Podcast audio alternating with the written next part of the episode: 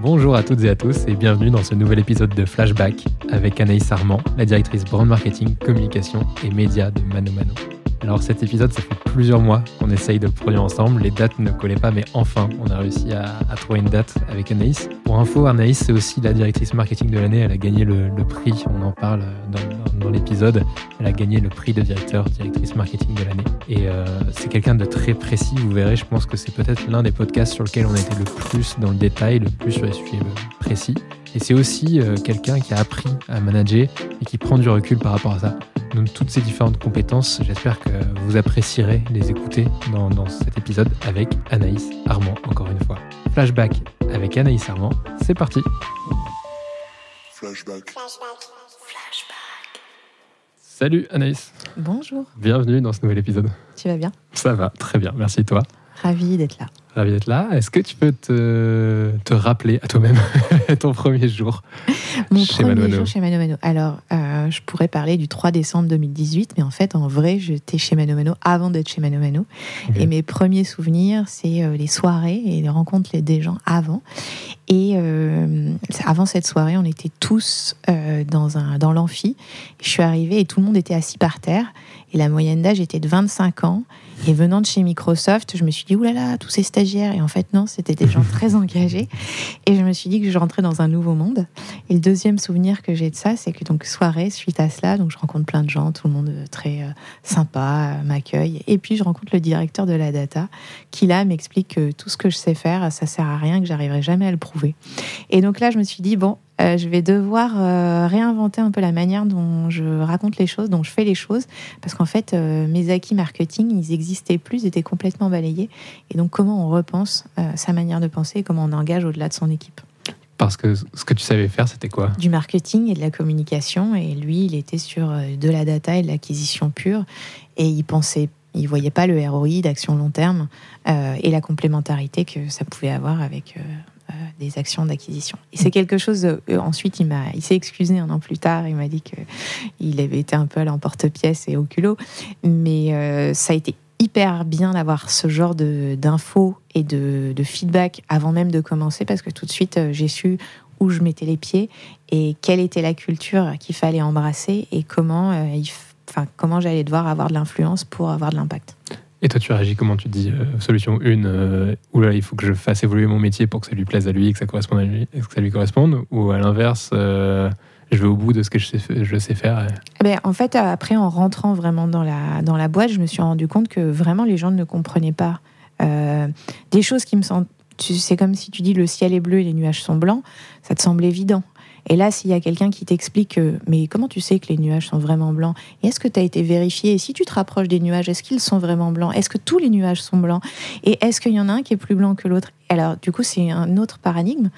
Euh, et donc, je me, l'approche que j'ai eue à l'époque, c'est euh, comment j'arrive à parler leur langage et euh, prendre des images, des parallèles. Donc, j'ai expliqué, je faisais de l'évangélisation. Et aussi, j'ai essayé de m'inspirer et de comprendre eux leurs problématiques et de les intégrer euh, pour que, euh, en fait, ça leur parle. Donc, un, me mettre à leur niveau pour qu'ils comprennent ce que je fais, et deux, intégrer leurs problématiques pour qu'ils embrassent euh, mes sujets.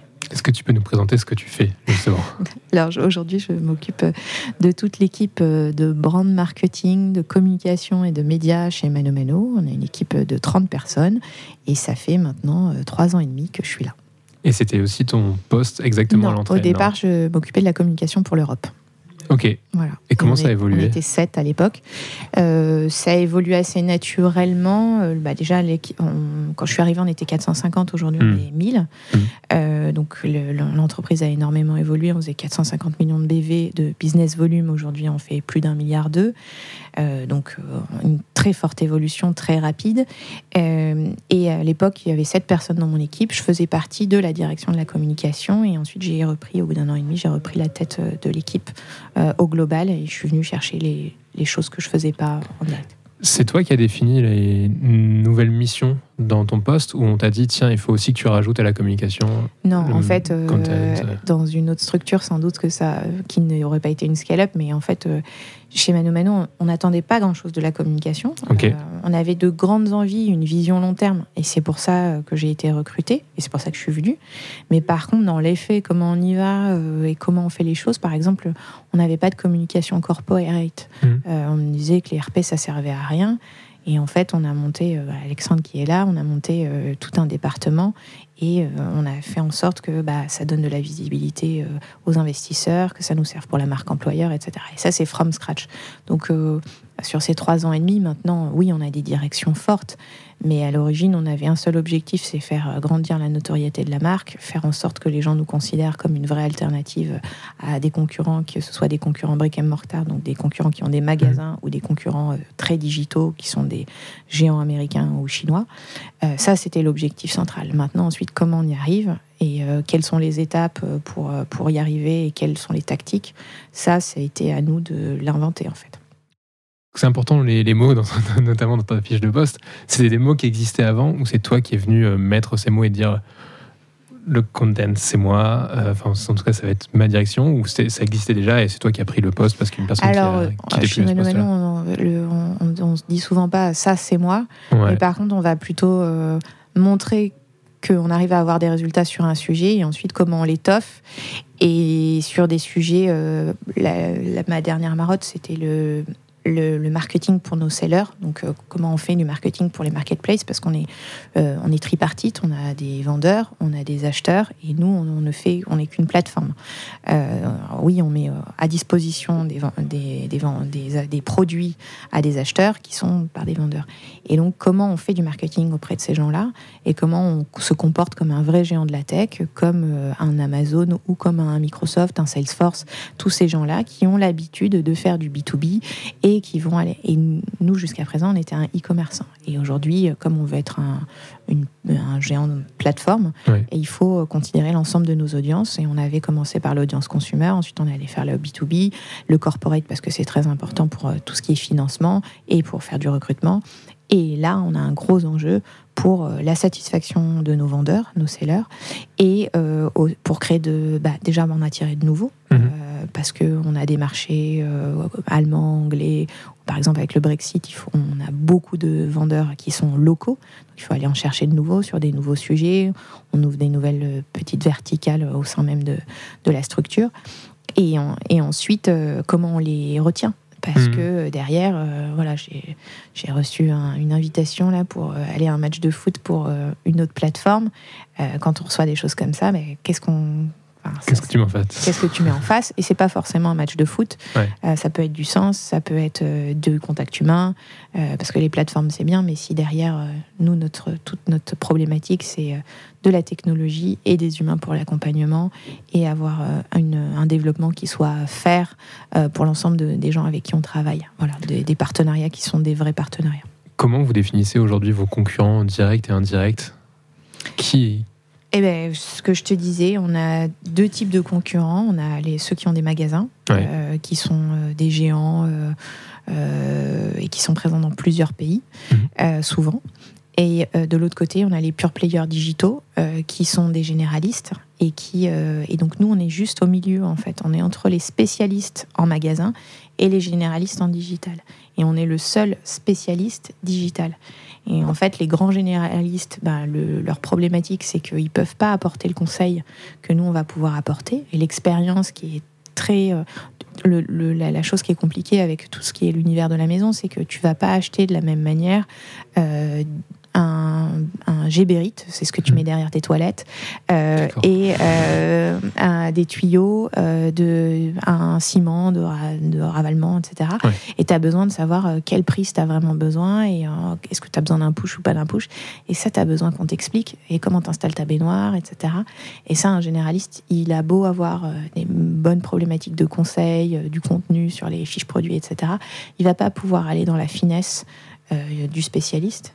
Et euh, la problématique du spécialiste en magasin, bah, il peut pas t'accompagner à 22h le mardi soir, hmm. quand c'est là que tu vas vraiment faire ton projet. Hmm. et nous, on a à la fois, on, est en digital, mais on a des humains derrière aussi. On a des man advisors, on a une très grosse communauté. C'est des gens qui font ça euh, en plus de leur boulot souvent ou qui sont à la retraite et qui vont te conseiller euh, et qui sont spécialistes, euh, qui, ont été, qui sont électriciens et qui, pour arrondir leur fin de mois, ils répondent à des questions et qui vont te donner la réponse précise. Donc le rôle du conseil va être hyper important, notamment sur notre verticale. Et justement, l'enjeu, c'est d'être toujours plus précis sur cette verticale-là, avoir plus d'apports, de, de, de, conseils, etc. sur cette verticale-là, ou d'ouvrir la gamme et demain d'être dans d'autres, comme on le voit, un back market qui va ouvrir de, nouveaux, de nouvelles branches, par exemple. Euh, nouvelle gamme. Y a, on a les deux problématiques, en fait, puisque aujourd'hui on est toujours en croissance et on va aller chercher des leviers de croissance. Donc, euh, comment euh, on a une gamme qui expose vraiment ce que c'est que le bricolage, le maison, la maison et le jardin, et comment euh, derrière on donne les meilleurs conseils et euh, la réponse la plus adéquate, puisque que vous ayez pas à ressortir et aller chez Google pour chercher comment on installe ma baignoire, que moi je peux avoir. Et puis surtout, en fait, on n'achète pas une baignoire. En général, quand hmm. tu achètes une baignoire, c'est que tu as aussi besoin d'un évier, un lavabo, pardon, et que tu vas refaire toute ta salle de bain. Donc tu es dans un mode projet, et si tu refais ta salle de bain, ça se trouve, tu refais tout ton appart, ou tu viens d'acheter une maison. Et donc, comment tu fais grossir ton panier et comment tu vas pouvoir accompagner euh, tes prospects ou tes, clients sur l'ensemble de leurs projets et pas sur l'achat d'un produit. Voilà, ça c'est la vraie différence. Alors si on en vient maintenant à, tes différentes missions, plus précisément sur ces sujets-là, on a bien compris, j'espère en tout cas, qu'on a compris euh, comment fonctionnait Mano Mano et ce que, ce que vous faisiez. Euh, c'est quoi tes missions ou les missions de ton équipe précisément sur ces différents volets-là? La mission première de mon équipe, c'est de faire euh, connaître au plus grand nombre des Européens euh, la marque Mano Mano et de faire en sorte qu'on considère cette marque plutôt qu'une autre. voilà. Donc, influ enfin, faire connaître la marque. Préférence. Et préférence, la faire aimer, et ensuite la faire considérer dans l'achat plus qu'une autre. C'est quoi les leviers que tu utilises aujourd'hui ou que tu as pu utiliser par le passé qui ont évolué? Euh, aujourd'hui, on fait, on, fait, on, fait, on fait tout type de médias. Euh, à une, quand je suis arrivée, on avait fait beaucoup de télé et on n'avait plus les moyens, donc on est passé à un full, full radio. Puis après, on est revenu à un mix plus large. Euh, des choses, des choses qu'on ne fait pas, c'est des choses où on n'arrivera pas à les monitorer. Donc on ne fait pas d'événementiel, euh, on fait pas ce genre de. On va, on va chez Mano Mano, il n'y a pas de fioriture, c'est-à-dire hmm. qu'on va aller euh, uniquement à ce qui va nous rapporter le plus euh, et euh, rapporter le plus en termes d'impact, hein, pas en termes d'argent forcément, mais ce qui va nous permettre de grandir le plus rapidement sur le KPI qu'on va, qu'on va aller chercher. Et, et, donc, on, on est on est des assets en fait. on va aller chercher le maximum de rendement pas avec le minimum d'effort, mais en tout cas euh, qui va nous rapporter le plus de ROI en fonction de l'investissement. Ok. Je te donne un exemple. Ouais, vas-y. Euh, donc on avait, quand je suis arrivée, c'était une année un peu, euh, un peu de, de de changement. Euh, et donc, on avait un budget de communication qui était plus faible sur, mm. sur la France. Euh, on a décidé de. On n'avait plus les moyens de faire de la télé, donc on a décidé de choisir un autre média. On est parti en radio. Et la radio, il faut savoir que c'est un média de drive to store. Donc, en général, si tu vas, c'est un média que tu vas utiliser pour faire de la promo. Et donc, tu as des longs tunnels publicitaires. Tu te souviens pas ce que tu as entendu, mais tu as entendu les mentions légales et tu sais que Carrefour, ils font une promo sur les kiwis et les avocats. Mm. Si tu as bien retenu et qu'ils ont bien fait euh, le marketing de leur propre marque, leur identité sonore. Et nous, on s'est dit, bah, on n'a pas les moyens d'aller en télé, mais on a les moyens de faire un beau plan radio. Mm. Si on prenait la radio à contre-pied, et au lieu de faire de la promo, si on allait faire du branding. Et donc, on est arrivé avec euh, des messages qui ne racontaient que la marque, et avec un seul objectif. À l'époque, on était connu par 30% des Français, et on savait que les gens connaissaient notre marque, ils connaissaient notre jingle, Mano Mano, mais ils ne savaient pas forcément ce qu'on faisait.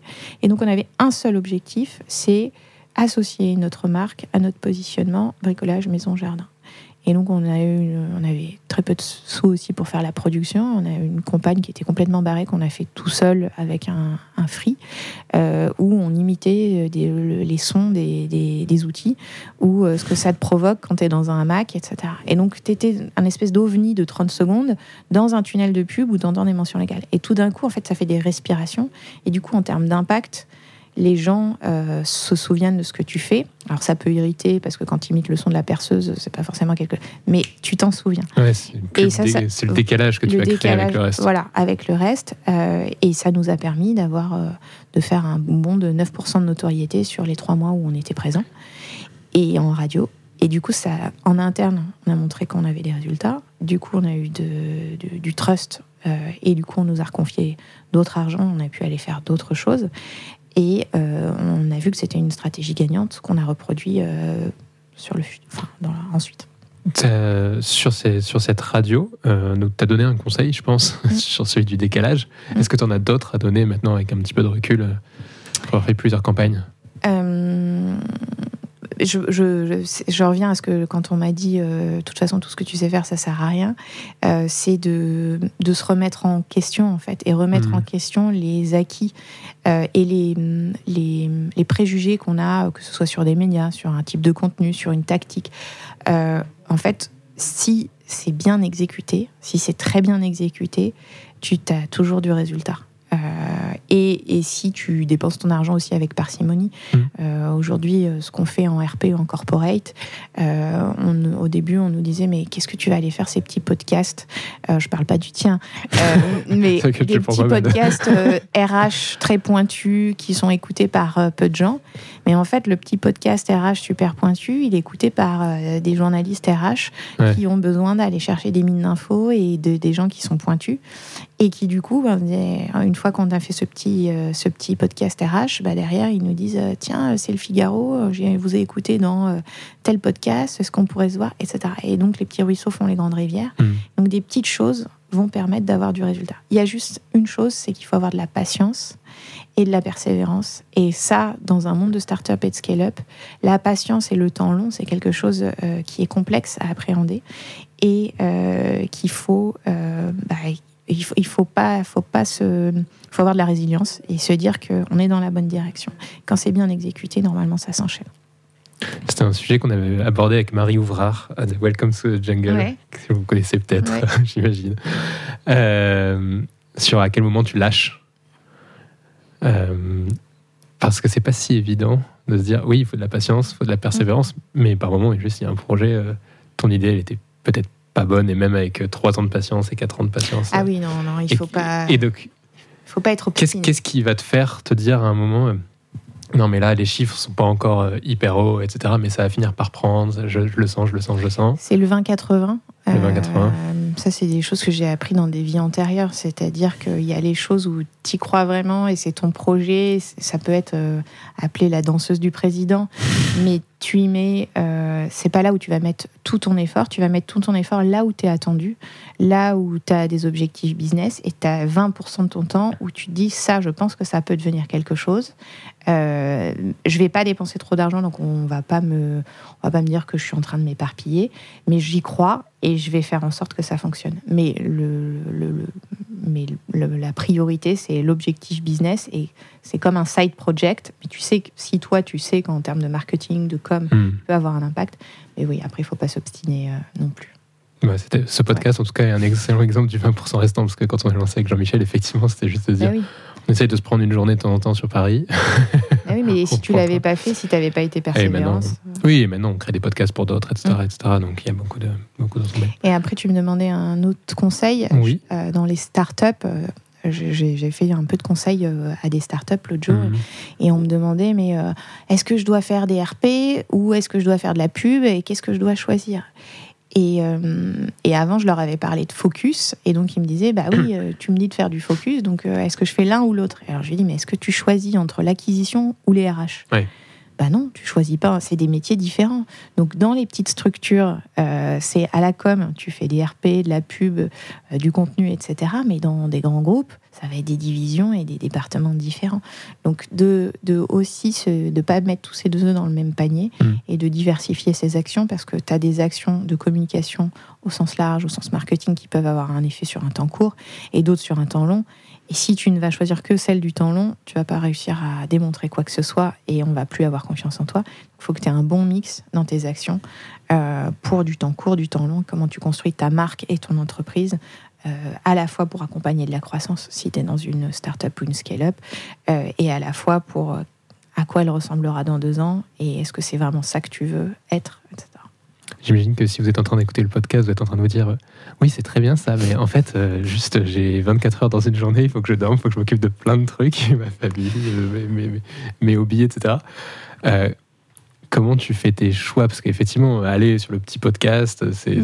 ça peut te donner mm. la possibilité de voir un journaliste, pourquoi pas, ou, d'autres. Mais euh, mais il y a un moment, tu peux pas tout faire quand même. Tu as raison, c'est pas reposant. Et c'est vrai, tu peux pas tout faire, mais on en revient toujours au 20-80. C'est comment euh, tu organises ton temps pour. Euh, puis tu as des périodes aussi où tu vas. Tu, parlais tout, tout à l'heure du mois de janvier ou fin janvier où les gens sont un peu plus light que début mm. janvier où c'est la rentrée pour tout, pour tout le monde. Mm. Bah, comment tu euh, structures ton année? Est-ce que euh, au mois de juillet, août, euh, tu sais pas le moment où tu vas faire des choses, où tu vas travailler sur du long terme et tu, tu travailles tes rushs c'est de, la, de la roadmap en fait. Et c'est comment tu anticipes. Et moi, si j'ai si j'ai aussi un autre.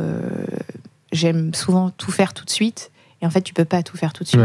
Donc en fait, il faut que tu séquences et que tu vois ta priorité par quarter ou en fonction de par mois, en fonction de la manière dont tu, tu fonctionnes, et que tu n'essayes pas tout faire en même temps. Tu, tu risques plus d'échouer et de t'épuiser.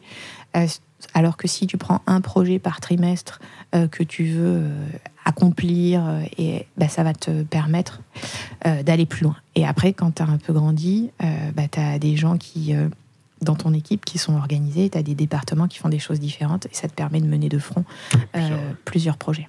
Ok.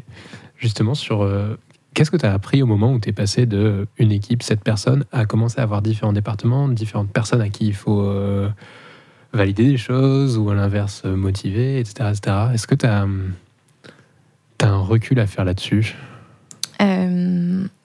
Je pense que l'engagement des équipes et la la, la, comment tu prends du recul sur euh, l'impact de la et, ça ça, ça, ça, ça, t'arrive à toutes les étapes de ta vie mm. parce que aujourd'hui j'ai du recul au sein de mes cinq équipes mais du coup mon manager lui a du recul sur mon équipe par rapport à ses cinq équipes donc c'est comment tu prends de la hauteur à chaque fois et comment tu à la, avant tu étais juste parti maintenant tu es juge et parti et comment tu euh, bah, tu, tu gardes ta vision et ton objectif principal en tête et que tu t'assures que à la fois les équipes elles restent engagées et que si bah à un moment tu as un projet qui tombe à l'eau, tu as un budget qui n'a pas lieu, etc. Comment tu les gardes investis et comment tu trouves aussi des compromis? Parce que euh, souvent quand tu as plein d'équipes, c'est il m'a dit que euh, hmm. et, mais c'est pas ma faute à moi si l'objectif est pas atteint. En fait, c'est jamais tout blanc tout noir et c'est jamais euh, la faute d'une équipe ou d'une situation, c'est beaucoup plus complexe que ça. Donc comment tu prends du recul et, et, tu continues d'avancer et tu prends pas parti? On va revenir au levier. Euh, on a parlé radio, TV, on en a parlé un tout petit peu. J'avais avant d'aller sur la partie euh, peut-être plus euh, digitale, sur la partie TV. Et, dans une précédente interview, tu avais parlé de votre façon de faire de l'AB test pour mesurer la notoriété. Tu nous as dit tout à l'heure le 9% de notoriété mmh. gagnée en radio. Comment tu mesures la partie, euh, la partie TV Il me semble que tu faisais de la comparaison pays par pays, c'est ça Non, alors euh, en fait, euh, tu peux pays par pays, c'est compliqué parce que tu n'as pas les mêmes populations, tu n'as pas les mêmes réactions, etc. Il faut que tu compares. Nous, on compare, on appelle une zone test à une zone de contrôle. Donc c'est du géo à B test. Et, mais tu compares des zones qui sont comparables. C'est-à-dire qu'en télé, tu as, un endroit en France qui s'appelle euh, la région d'Angers-Poitiers, qui est une région test où euh, euh, tous les groupes de food, Ferrero, ils, hmm. vont tester leurs innovations sur cette. c'est une antenne, c'est de la télé segmentée avant la télé segmentée. Et tu, tu peux. Mais du coup, il faut chercher quelle est la région business qui correspond à Angers-Poitiers euh, et tu la recrées. Euh, donc, c'est pas moi qui fais ça, c'est des équipes data. Euh, c'est un jumeau synthétique. En fait, tu fais un jumeau de, de, ta région et tu regardes comment se comporte une région avec de la télévision et une région sans télévision. Et est-ce que tu as les mêmes est-ce que tu as les mêmes résultats business? Et nous, c'était pas ça juste le test qu'on a fait, c'est est-ce que tu peux baisser ton niveau d'acquisition en mettant et le remplaçant par un budget télé? Mmh. Face à une, une, région où tu ne fais que de l'acquisition. Quel est l'impact à court terme et à long terme? Et ça, l'objectif, c'était de regarder les impacts sur le business, évidemment sur la notoriété, mais euh, est-ce que le business se casse la figure euh, à très court terme? Et est-ce que le business à long terme euh, tient la route? C'est-à-dire, est-ce que tu fais trois semaines de télé et que tu baisses de 30% ton acquisition pour financer ton, ton média offline? Est-ce que ça, sur les trois semaines, ton business est ISO Et est-ce que sur le long terme, quand tu arrêtes les télés parce que tu vas c'est rare de pouvoir faire de la télé en all Euh, Est-ce que en remontant ton acquisition, ton business reste pareil, ISO, ou augmente ou baisse? Et tu as un intervalle de confiance que définissent tes équipes euh, data et euh, tu sais si ça augmente ou si ça baisse, etc. Et ça, c'est des choses qu'on reproduit. On l'a fait pour la télé, on l'a fait euh, dans le Angers-Poitiers, on l'a fait pour l'affichage à Lille. et à Lille parce qu'on avait choisi cette région-là, mais tu peux le faire n'importe où. Et voilà. Mais comparer un pays à un autre pays, c'est impossible parce que déjà, culturellement, tu n'as pas les mêmes. voilà. Et donc, si je prends l'exemple de l'affichage à Lille, mm. tu fais ta campagne à Lille, là, dans ce cas, et tu auras ton jumeau euh. Mon jumeau synthétique, je ne sais plus quelle était le, la, la, la, région. Et en fait, là, on avait, euh, là, on était dans un mix différent. On avait acquisition télé, euh, radio dans les deux régions, plus de l'affichage. Et on a vu que ça avait boosté. Et 9% de radio dont tu nous parlais tout à l'heure, ce chiffre-là, tu l'extrais également de ce jumeau ou c'est ou c'est les chiffres que t'ont donné ou la, la, notoriété, non, ça tu le fais avec des instituts d'études extérieurs.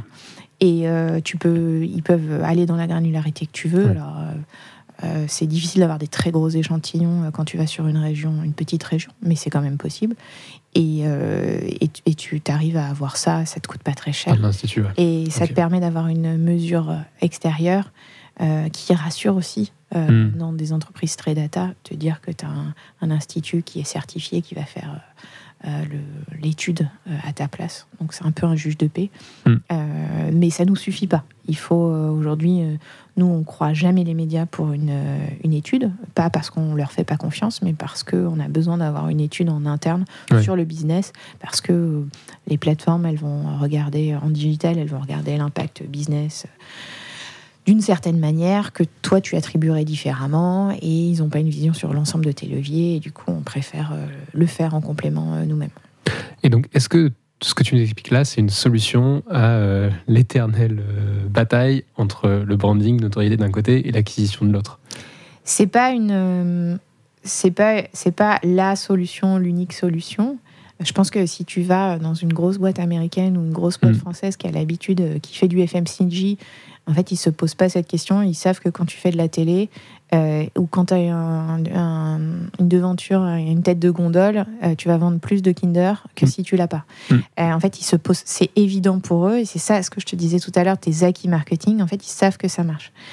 Mais quand tu quittes ce genre de structure, tu vas devoir le prouver et le reprouver. Et il y a des choses qui fonctionnent à un moment de, la vie de l'entreprise et ton niveau de maturité qui vont plus fonctionner après. Donc, euh, c'est pas. En fait, c'est, de la réassurance et c'est la manière ensuite d'aller. Euh, ben, de pas de gravir des échelons, mais en tout cas de, de se dire ok, bon, ben, on a fait ça, ça nous a pas fait perdre d'argent, donc on peut investir un peu plus, différemment, tester un autre channel, etc. Donc c'est de la construction en fait.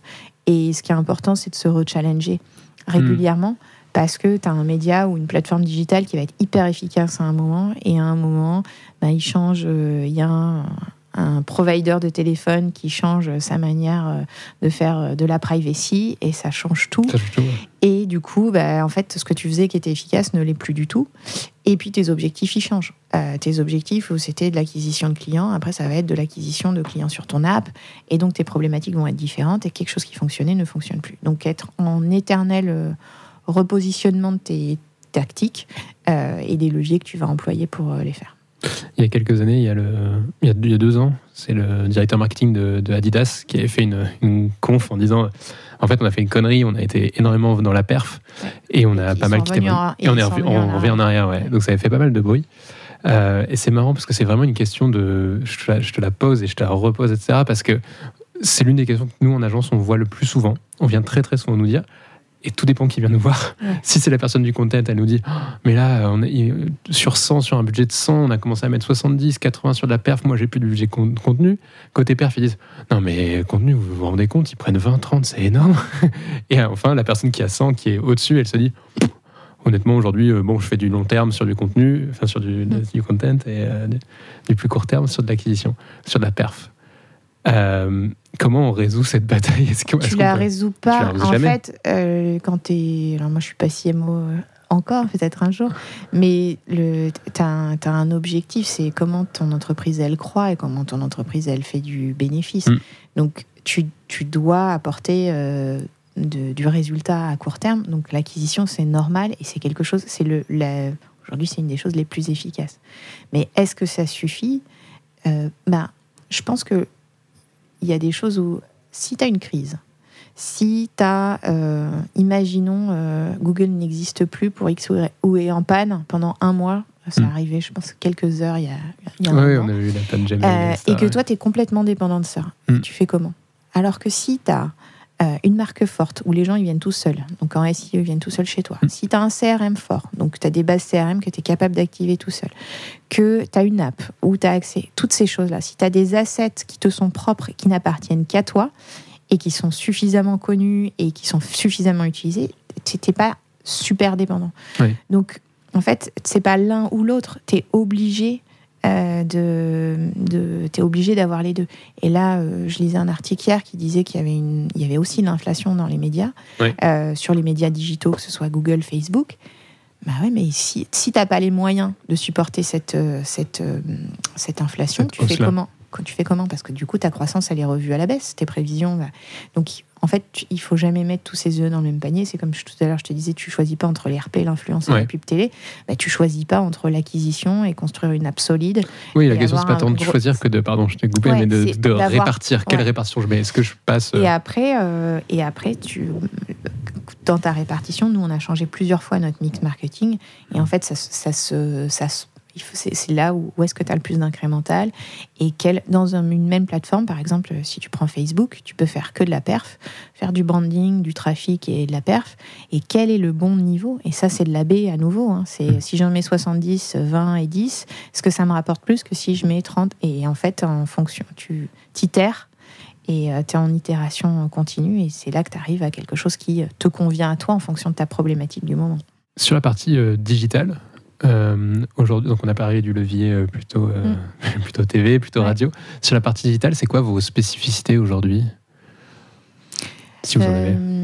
Je pense que nos spécificités, c'est qu'on n'a on n'a pas d'artifice. on n'a on pas d'ad serveur, on n'a pas, on pas beaucoup d'outils que tu utilises dans des grands groupes qui te ont mis 18 mois à avoir le jour. Alors évidemment, il y a des choses quand même dont tu as besoin, des CDP, des Customer Data Platform, des choses comme ça. Euh, mais en fait, on s'est rendu. Et ça, c'est aussi un truc quand, je, me disais, mais comment tu fais pour. Mais en fait, tu n'en as pas forcément besoin. Et ensuite, on est euh, très plateforme. On est. Euh, je te disais, on était des assets. on, on va faire les choses avec parcimonie et en fait on va essayer d'avoir de n'investir que sur les choses les plus rentables mmh. Euh, et avec le meilleur ROI et on n'a pas d'agence euh, média sur le digital. Alors on a notre agence média offline qui nous accompagne qui nous donne un peu de conseils sur le digital. On a une agence euh, sur l'acquisition qui fait qui travaille avec nous le week-end pour les astreintes les choses comme ça. Mais tout en digital tout est opéré en interne. Donc déjà, tu n'as pas, de, pas de déperdition ou de conseils ou de temps de mmh. latence de euh, j'ai débriefé l'agence qui m'a dit que, etc. Tu es en temps réel quasiment sur tout. Euh, tu es en on parce que le week-end, tu as des gens qui t'aident euh, si as jamais tu as un problème. Et, on est très plateforme, donc on, fait, on fait peu de RTB. Voilà, on va, on va faire des choses, on va aller au résultat, culture du résultat et à l'efficacité euh, maximale. On, se diversifie, mais on se disperse pas. Euh, C'est quoi la campagne dont tu es la plus fière aujourd'hui que vous ayez menée? Je pense que la, la, campagne dont je suis le plus fière aujourd'hui chez Mano Mano, c'est la campagne qu'on a, a menée, qu'on a lancée le 13 mars 2020. un, parce que on n'était pas très connu à l'époque et que euh, on a pitché euh, des agences et que tu avais de très belles agences sur le marché qui mm. ont bien voulu répondre à notre appel d'offres sur un petit budget, ce qui n'est pas forcément euh, évident. À l'époque, ça allait mieux, la, la Startup Nation, ça, rentre dans la tête des gens et ça devient quelque chose où les agences se disent tiens, il faut que j'investisse dessus. Mais il y a, il y a deux ans, c'était pas, pas, le cas. Euh, donc ça, c'est comment on a réussi déjà à convaincre des agences de participer à notre pitch. Ensuite, c'est le choix qu'on a fait, qui était un choix un peu barré d'utiliser de, de, Marcel. Donc euh, on, a, retenu cette agence-là, de dire, euh, bah, on va appeler les, outils par des trucs et des machins ou des mots qui ne sont pas les mots propres, mais qui étaient un vrai insight client mais qui était un peu, qui était un peu barré. et quand on a présenté ça à nos fondateurs, ils l'ont acheté tout de suite.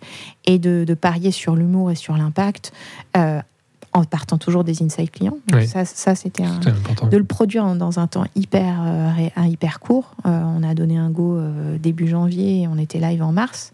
Donc, une manière de produire qui a été hyper optimisée par l'agence pour tenir dans nos budgets et par nous pour tenir les délais. Et puis un lancement le 13 mars 2020. 13 mars 2020, c'est le jour où Macron a dit qu'il fermait tout, toute la France. et, et en fait, on ne savait pas à l'époque euh, si notre plateforme elle allait tenir, puisque euh, tu sais pas, enfin, c'était quand même un moment hmm. d'incertitude. Et dès qu'on a su, un, que euh, toutes nos équipes étaient safe à la maison, que nos partenaires avaient les moyens de continuer à bosser, que nos plateformes logistiques pouvaient travailler, que notre site tenait la route en termes de, de, pression aussi de, trafic. De trafic. on s'est dit, ben, en fait, on, continue. Et puis on voyait les résultats en Chine du e-commerce et en Italie où la pandémie avait démarré plus tôt. Et on s'est dit, ben, on continue, on lance comme on a prévu. Et voilà, après, on a, on a bénéficié de l'effet de, l'effet de, des gens qui se retirent des médias et nous qui avons. Donc on, a, on a décidé d'investir plus. Euh, et je suis fière de cette campagne à la fois pour la créativité, mais aussi par euh, la prise de risque qu'on a eue d'aller à l'inverse d'un marché. Et en fait, on, si tu regardes les enseignements de la crise des subprimes en 2018, en fait, tu as ceux qui, qui désinvestissent en temps de crise ou qui surinvestissent en temps de crise. Les gens qui désinvestissent en temps de crise, bah, ils perdent à très court terme. Et en fait, ils mettent énormément de temps et parfois ils n'arrivent pas à revenir à leur niveau d'avant après la crise. Alors que la, boîte qui va surinvestir en période de crise, elle va avoir un gros coup d'accélérateur sur le court terme et euh, ça va lui être bénéfique sur le long terme. Et c'est cette stratégie-là qu'on a. À partir du moment où tu es capable de livrer, de fournir, etc. Exactement. On a eu la même chose avec un client qui qui est fabricant mm. euh, de porte-fenêtres. Donc, euh, le même. Euh, Et après, ça, paraît, ça paraît. Je ne sais pas s'il y a des gens qui se souviennent, mais il y a des sites e-commerce français, des gros sites e-commerce français, où tu arrivais et on te disait tu es, dans, tu, tu, tu, es dans la queue et il faut que tu attendes 45 minutes pour accéder au site. donc, si ton infrastructure tech, elle te permet pas, et tes, tes serveurs et ton cloud te permet pas de. de, voilà, nous, on a eu x4 hein, en termes mm. de trafic sur cette période-là. Si tu n'es pas prêt, euh, ta, campagne, il faut l'arrêter tout de suite, hein, parce que tu n'as pas besoin de plus de trafic.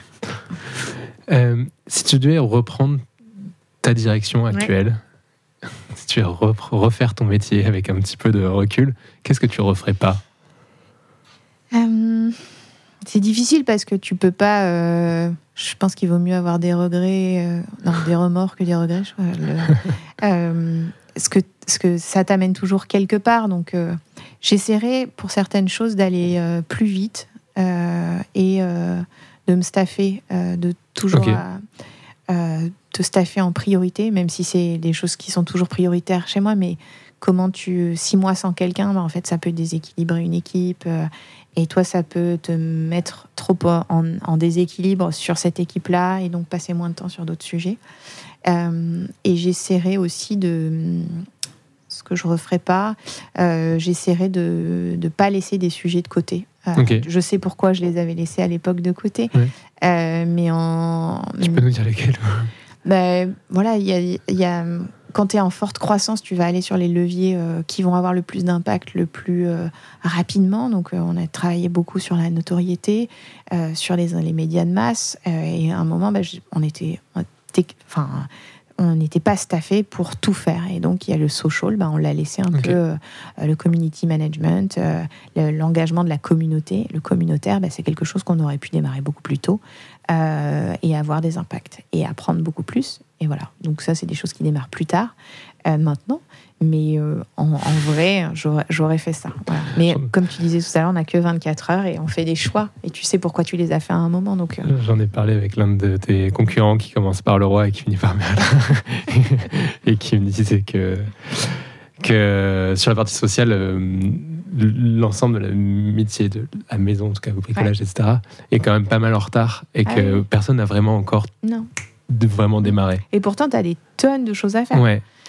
Mais voilà, après, tu as des priorités et où est-ce que tu vas avoir du résultat? Mhm. Après, ça ne veut pas dire qu'on ne fait pas de social, hein, parce que quand tu fais du média euh, et que tu achètes sur des plateformes, tu fais du social. Mais voilà, tu peux faire du social pour différentes problématiques, qui soient des problématiques mhm. euh, de performance, de notoriété ou d'engagement.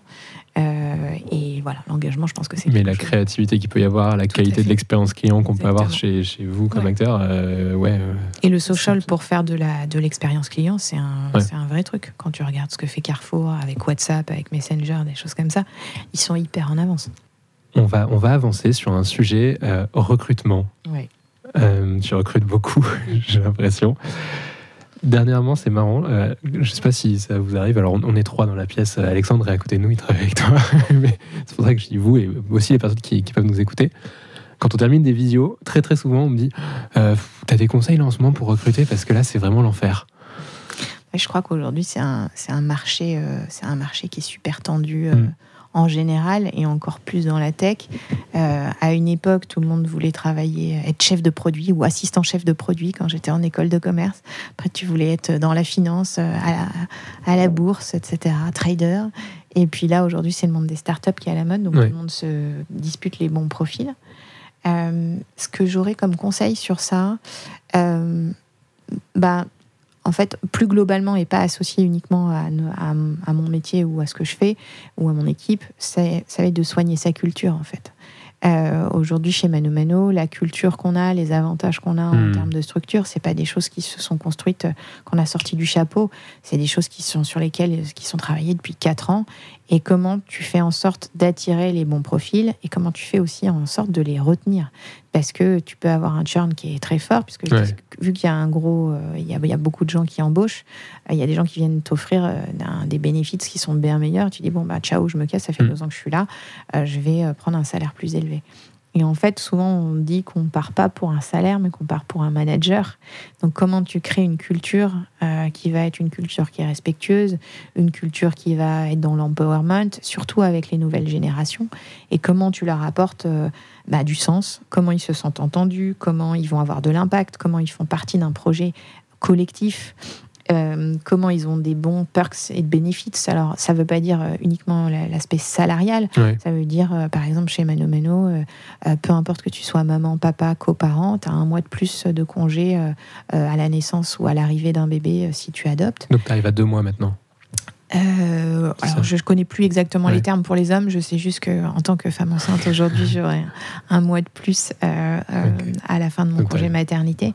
Et ça, c'est des choses. Et le fait que ce soit pas juste pour les femmes, mais que ce soit pour tout type de parentalité, bah, tu es, fier et tu es content de participer à une entreprise qui va se dire qu'il faut un bon équilibre de vie perso et de vie pro.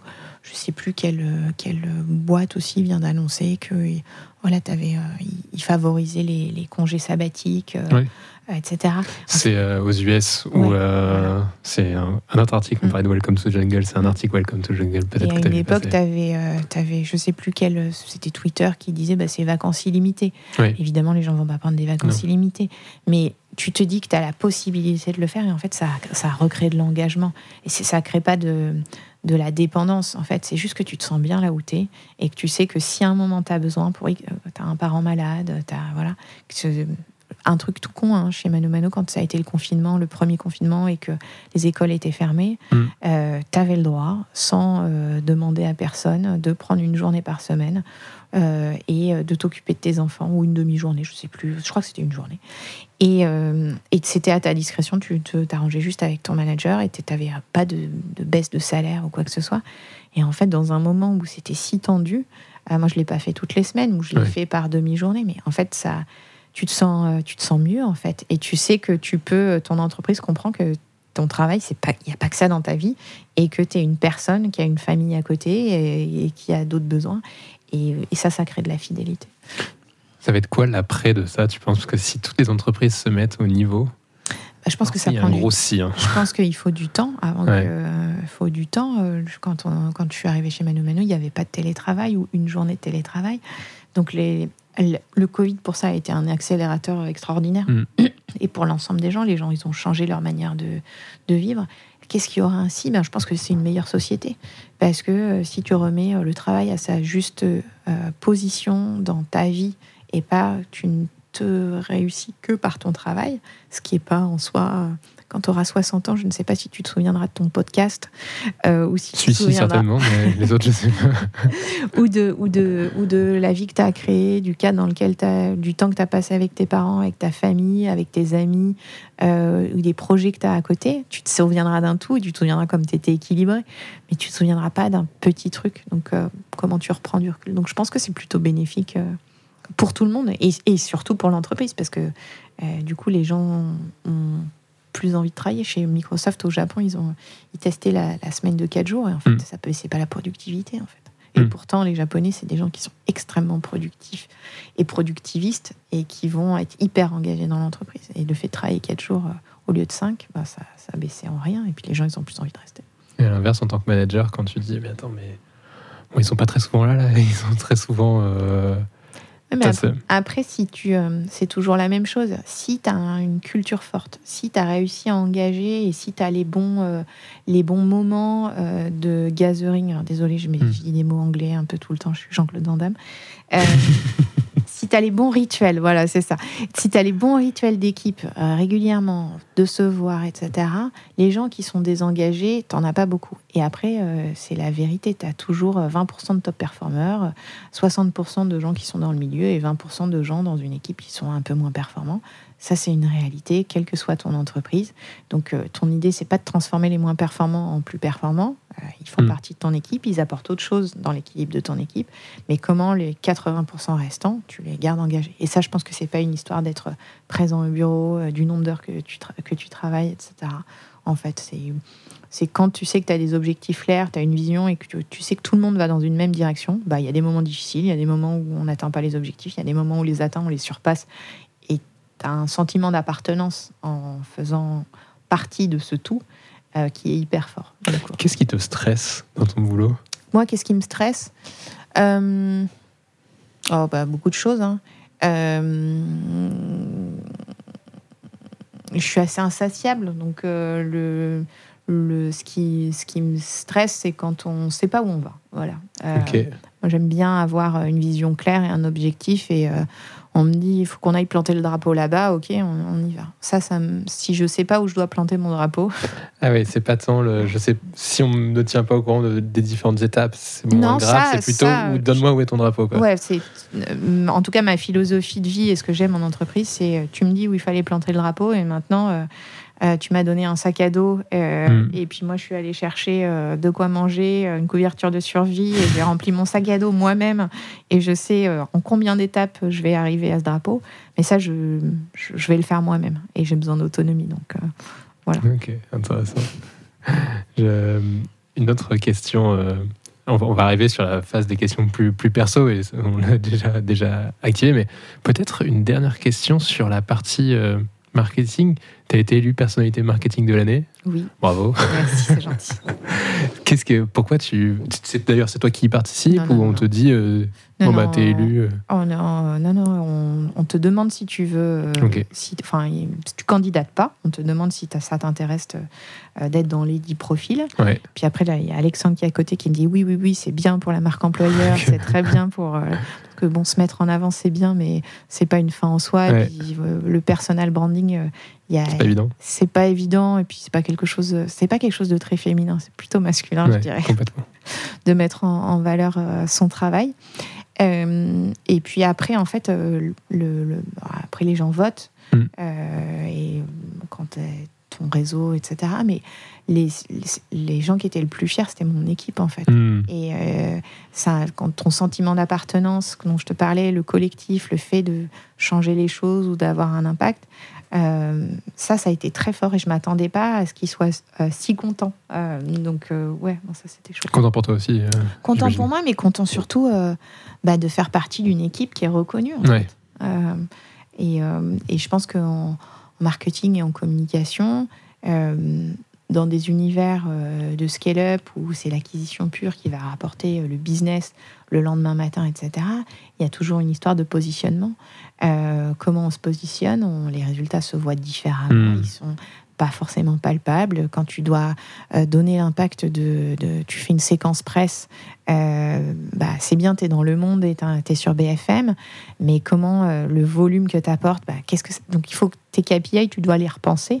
Et même si tu peux apporter à n'importe quoi des KPI marketing et du ROI, il faut avoir un peu d'ouverture d'esprit. Donc pour les équipes, ouais, c'était un, un moment important. Ça me rappelle, tu avais, dit ou écrit, je sais plus, sur les sur les achats de journalistes, ou en tout cas sur les achats d'articles euh, où on te contacte. on, est, on est tous tout le temps contactés euh, par des pseudo-journalistes ou journalistes ou leurs équipes, je ne sais C'est des petites agences qui t'appellent et qui te disent, euh, qui te disent, enfin, moi je suis pas trop, je suis plus trop contactée pour ces trucs-là, mais qui contactent les petites startups ou les, les petits entrepreneurs et qui leur disent bon bah euh, si tu, je te, tu crées du contenu avec moi et je vais te garantir euh, d'avoir des hmm. RP, euh, ou alors tu crées la pub avec moi et je te garantis de l'achat d'espace. Mais en fait, ça, c'est des gens qui arnaquent. Et quand tu es en, en une petite start-up, et j'ai une copine récemment qui m'a contacté pour me dire est-ce que c'est bien ou est-ce que c'est pas bien, en fait, tu dis mais il faut que tu creuses, parce que je les connaissais, j'avais pas regardé. Hmm. Et en fait, ils te vendent des trucs qui peuvent pas te vendre. Déjà, un article dans Le Monde, ça s'achète pas. Enfin, les RP, ça s'achète pas. Ça, c'est, c'est, ça qui est compliqué. C'est que ton ROI, tu t'es jamais garanti. Euh, tu sais pas si ton article, combien de fois on a fait des reportages sur TF1 euh, qu'on a produit, qu'on et puis à la fin, ça passe pas parce qu'il se passe la guerre en Ukraine ou je sais pas quoi et que c'est la priorité au direct. Donc ça, c'est la réalité. C'est des choses, c'est du earned. Tu, tu t'engages pour le faire, mais tu sais pas si ça aura lieu et ça te coûte pas d'argent. Et donc c'est un pari que tu fais. Parfois ça marche, parfois ça marche pas. Euh, ça, quand ça marche, ça marche super bien. Tu as des pics de, de, de, trafic sur ton site à plus de 80% ou de download de ton app parce que tu étais dans le JT de TF1. et attention, on n'a pas les JT de TF1 tous les matins, donc il ne faut pas penser que les petits podcasts dont je parlais tout à l'heure, ils mm. sont importants aussi et ils t'apportent autre chose. Et puis euh, sur le média, en fait, quand elle m'a monté, elle m'a dit 80 spots, et en fait, c'était des spots euh, de la ménagère de moins de 50 ans, alors que sa cible est les CSP+, et c'est des choses euh, qui vont acheter euh, rien du tout et qui lui font, si t'es pas connaisseur à la fois du média, de la stratégie, bah en fait, ça va te demander beaucoup d'énergie. Tu vas payer 15 000 ou 20 000 euros pour la création de publicitaire que tu n'utiliseras plus après. Tu as tes 80 spots et en fait, ça sert pas à grand chose. Donc, enfin, je pense que c'est qu'on soit petit ou gros, il faut avoir des, des advisors et des gens qui vont te conseiller que ce soit une agence euh, si tu as les moyens, que ce soit un tiers de confiance, que ce soit un auditeur si après tu as beaucoup de moyens, euh, comment tu audites euh, tes coûts de création, tes coûts médias, etc.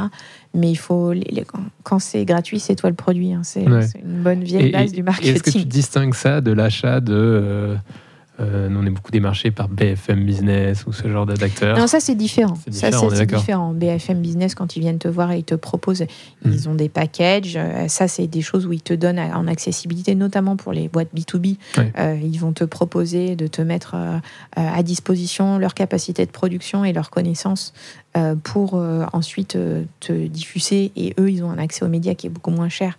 J'ai travaillé chez M6 et donc je faisais ça sur la partie consumer. Ça, c'est pas, ça, c'est des vrais gens qui travaillent. Mmh. C'est pas des petites agences qui essayent de, de jouer sur ton ignorance pour te vendre un truc qui n'aura aucune efficacité tu auras perdu ton temps et ton argent. Hyper clair. Allez, on en vient aux dernières questions, ces fameuses. Euh, qu'est-ce que tu aimerais dire tout haut que tout le monde dit tout bas? Euh, J'ai réfléchi à cette question et tu, peux avoir. Je pense euh, au métaverse en ce moment. Il y a un emballement qui est assez fou. je pense que évidemment, ça sera une réalité dans un temps long, mais dans un temps court, c'est un endroit d'apprentissage et c'est pas fait pour tout le monde en fait. Quand tu es un grand groupe et que tu as les moyens de faire de l'innovation et que tu sais que dans cinq ans, bah, euh, s'il y a plein de choses qui se passent là-dedans, il faudra que tu aies une équipe qui ait testé plein de trucs et pas se lancer au dernier moment. Maintenant, quand tu es une scale-up ou une start-up, euh, ton focus, il n'est pas là-dessus, à moins que tu travailles dans les NFT. Euh, il faut pas s'éparpiller. Et donc, il faut pas se dire ça n'arrivera pas euh, mais il faut se dire, il faut être en apprentissage.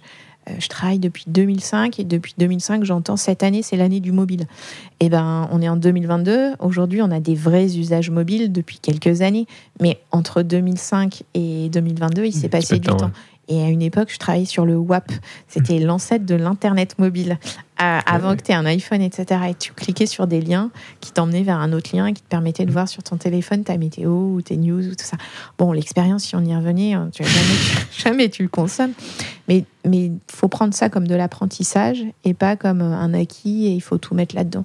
Donc euh, voilà. Donc euh, dans la transformation des choses, il faut regarder les choses, les apprendre, mais rester sur les fondamentaux. Et c'est pour ça que souvent je dis, euh, la télé, ça continue de fonctionner et qu'il y a des choses, euh, il y a les bons basiques, euh, les bons piliers, et qu'ils soient du média ou du CRM.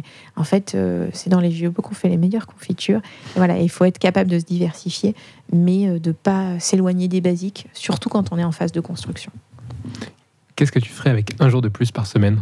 Je me reposerai, je crois. Euh, le premier truc, et je pense que je passerai du temps à apprendre. Euh, parce que euh, je sais que mon apprentissage, je le fais souvent le soir avant de me coucher, ma veille, etc. Et je pense que ça, c'est du temps, en fait, je devrais dormir ou me reposer. Et, et l'apprentissage continue. Chez, chez Microsoft, on appelait ça le gros mindset et comment tu te, tu te, tu te formes en continu. Mmh. Et je pense que c'est quelque chose d'hyper important, surtout dans les métiers du marketing, où en fait, tu as des nouvelles tendances, des nouveaux métiers. Euh, et je crois qu'on ne connaît pas, je crois qu'on connaît pas 80% des métiers qui existeront en 2040. Donc euh, en fait, si tu si tu te prépares pas à ça, sans savoir à quoi tu vas te préparer, euh, voilà, la transformation aujourd'hui RSE va être de la, du même ordre que la transformation digitale dans les dans les années 2000 bon, ben voilà, il y, a des choses, euh, il faut, t'intéresser et apprendre, mais aussi être curieux et être capable de te remettre en question sur tes acquis. Euh, voilà. Tu as donné deux, trois, un, exemple, mais tu as peut-être d'autres exemples sur les choses sur lesquelles tu dis là, il faut que j'apprenne? Euh, là, les choses moi qui m'intéressent, c'est la blockchain et, qui existe depuis longtemps et les NFT. Comprendre vraiment ces secteurs et qu'est-ce que ça va être comme enjeu et qu'est-ce que ça peut avoir un, comme impact. Et euh, la RSE, pareil, c'est pas nouveau, mais euh, y mettre euh, qu'est-ce que c'est la RSE au-delà de la communication et du mmh. marketing et pas faire du greenwashing? Qu'est-ce que c'est comme transformation pour l'entreprise quand tu fais du corporate? La RSE, tu vas aller la chercher dans ta logistique, dans ta supply chain, dans ton, dans ton comment tu, tu traites les gens et comment tu vas aider. Il y a le, toute la partie, il y a la partie environnement, mais il y a aussi la, la partie sociétale. Donc comment tu prends les sujets avec plus de profondeur et pas uniquement d'un point de vue marketing pour euh, avoir plus de vision et quand, quand tu dois quand tu aides à façonner euh, la vision d'une entreprise, euh, que tu aies des, des, réponses qui soient business et pas que marketing et hmm. communication. Tu aurais fait quoi comme métier si tu n'avais pas été à ton poste actuel? Si j'avais été meilleure en maths au lycée, j'aurais été architecte. C'est là où ça s'est bloqué. C'est là où ça s'est bloqué. Et en fait, au final, je pense que j'aurais réussi et que c'est juste le système scolaire qui est pas. Euh, je pense que ça a changé, mais on t'encourage pas à faire des choses différentes ou à réussir et que tu n'as pas besoin des mathématiques pures pour, et des matrices pour faire, pour faire derrière ce genre de métier. Mhm. Mais voilà. Tu as quand même réussi à retourner dans le milieu de la maison. Ouais, je suis revenue dans le milieu la maison. Et ben voilà, parce que mon père m'avait dit quand j'étais petite qu'il fallait que j'aille dans un endroit où j'étais bonne et que je m'étais dit, bah, architecte, je pourrais faire ça pour moi et, euh, et, euh, marketing que je pensais que je pouvais être meilleure. Et, euh, alors que si j'avais été une mauvaise architecte, mais qui a fait, fait de la bonne com, je sais pas si ça aurait mieux réussi. J'aurais mieux réussi. si, tu te, pardon, si tu devais te battre pour un sujet, ça serait lequel? Je pense qu'il y a un sujet qui m'est cher, c'est l'égalité homme-femme. je pense que c'est quelque chose qui, qui en entreprise, c'est plein de petites choses, euh, plein de petits biais. Ça va prendre énormément de temps. Et je pense que la sororité, notamment, c'est mmh. quelque chose d'hyper important. Euh, et c'est pas juste comment, évidemment, mieux payer les femmes, avoir des salaires égalitaires, tout ça, c'est important. Mais c'est comment tu changes, euh, comment tu encourages les femmes à avoir plus confiance en elles, comment euh, tu fais un meeting et tu vas dire bah, là, tu as dit ça, tu as réagi comme si, fais attention parce que ça a tel impact, ou pourquoi tu te brides euh, moi, souvent, j'avais une femme en entretien l'autre fois qui me disait euh, Bon, si euh, t'attends de moi que je fasse ça, je l'ai pas fait. Je lui dis mais est-ce que tu te, est-ce que tu, est-ce que tu penses que tu peux le faire? Oui, je pense que je peux le faire. Bon bah voilà, c'est ça le. Et il y a des biais qu'on nous a appris en tant qu'enfant à l'école, par notre papa, par notre maman, par notre famille, par la société, que tu peux pas faire ou que ou tu, tu veux être à 120% avant de dire que tu sais faire quelque chose. Alors qu'un homme, il va pas avoir ce réflexe parce que on lui aura dit que tout est possible et c'est des choses qui sont inconscientes. Et comment tu peux, euh, par des petites choses, euh, aider soit des gens qui sont euh, à ton niveau, soit prendre des conseils de gens qui sont à des niveaux supérieurs et qui sont passés par des étapes et qui parfois ont eu plus batailler que toi et dans ton équipe, comment tu vas faire grandir les gens et que tu désapprends des trucs que tu penses que tu. Euh, voilà, que, que, enfin, dont des croyances que, que, les jeunes femmes peuvent avoir et qu'elles se donnent les mêmes moyens et les mêmes ambitions qu'un homme. Et c'est pas parce que tu as un enfant à un moment, c'est pas parce que euh, tu as moins confiance en toi, comment tu peux avoir plus confiance en toi? Donc, euh, ouais, ça, c'est un sujet. Et c'est des petites choses, c'est plein de hmm. petits. Et tu arrives à travailler à la fois avec les, les filles et les garçons dans ton équipe là-dessus, par exemple? J'ai un peu plus d'attention sur euh, les femmes, euh, mais euh, je dirais que j'ai un, un, un, homme aussi qui a un peu moins confiance en lui dans l'équipe et je vais faire en sorte comment on lui donne les moyens pour que ça, ça soit quelque chose qui soit, hmm. plus, qui soit plus un problème et comment tu dépasses tes croyances personnelles, que quel que soit que tu sois un homme ou une femme en fait. Comment dire empowerment en français Je crois. Euh, donner les moyens. Donner les moyens d'eux. donner les moyens d'eux. Alice, merci beaucoup de pour cet échange. À bientôt. À bientôt. Flashback est une série conçue par Intuiti, présentée par Quentin Franck et Jean-Michel Onillon et produite par Christopher Bénévent et Lucille Dubé. Si vous avez aimé cet épisode, n'hésitez pas à nous soutenir par des étoiles sur votre plateforme d'écoute Apple Podcast ou Spotify par exemple. Et enfin, pour nous écrire, rendez-vous sur les supports de l'agence Intuiti, sur notre média Décrypte, toujours avec 3i, et sur nos pages LinkedIn. À bientôt!